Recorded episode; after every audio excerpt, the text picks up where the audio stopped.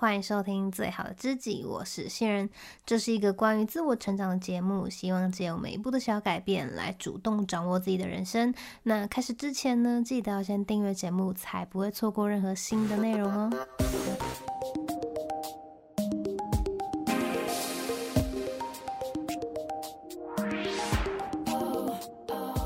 你是一个凡事都想要做到尽善尽美，为重要的家人朋友两肋插刀也在所不辞的人吗？但却因此啊，在关系里常常感到受伤，觉得不被体谅，甚至是觉得付出不被重视，搞得最后啊两败俱伤，失望收场。其实付出本身并没有错，人跟人的关系也是建立在互相需要。但是呢，前提是你得先照顾好自己，不论是情绪上的啊，还是身体上的。如果你一直忽视啊，压抑自己。己的需求，原本的心甘情愿，时间久了会变得不情不愿。那你原本单纯付出的心意也会变质，反向成为所求。为什么付出会变成所求呢？是因为你给予对方的其实已经超乎自己能力所可以负荷的，不论是金钱啊、时间或者是情感。你为了给对方你认为最好的，所以你用尽全力把自己所拥有的给奉上，导致啊对方只要表现的不那么在在乎。你就会感觉到自己的堡垒好像崩塌了，因为你觉得你把自己的全部都给了对方，结果对方的回应居然不如预期。这个时候啊，失落的感觉会让我们不自觉地向对方索求。哎，我对你这么好，你应该要对我一样好吧？不然就是在心里愤愤不平，觉得我对他这么好，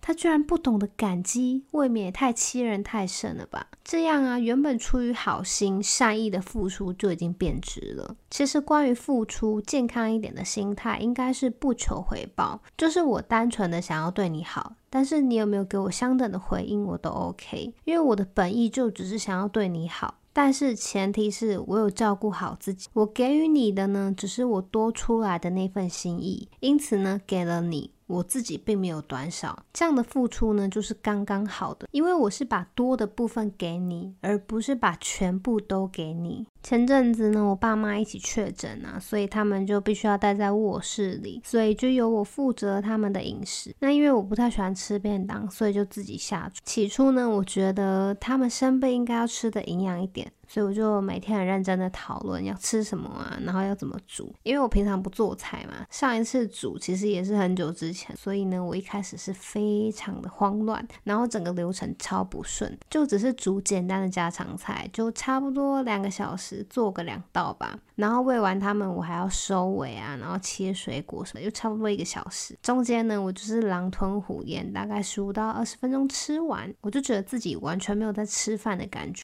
然后我爸妈其实也不想我太辛苦，都一直跟我说啊，就简单吃就好，随便弄一下就好。然后我有一次就有点生气，我就 回他说：“你都说简单弄一下就好，都不知道人家要弄多久。”其实我们双方都是出于好意啊，希望对方不要太辛苦。结果呢，反而有冲突。这个情况就是我在五十六集里面提到的，就是我们双方都在付出嘛，结果就变成像是磁铁同极的两端相斥了，搞得彼此都不开心。但这并不是我的本意。也不是我爸妈的本意，双方都没有错，但是彼此都受伤了。事后呢，我想一想，大概是我给的太用力了，就是我在自己还不太熟悉的领域，然后又有时间压力的情况下，想要做到最好，所以那个当下我的选择就是全力的付出，而这个全力就已经超出我自己可以负荷的范围，以至于呢，当对方的反应不如预期的时候，我就下意识的觉得自己的付出没有被认同，然后被情绪给牵。牵着走，导致呢，我忘记自己的初心跟本意。其实啊，更成熟的做法应该是我把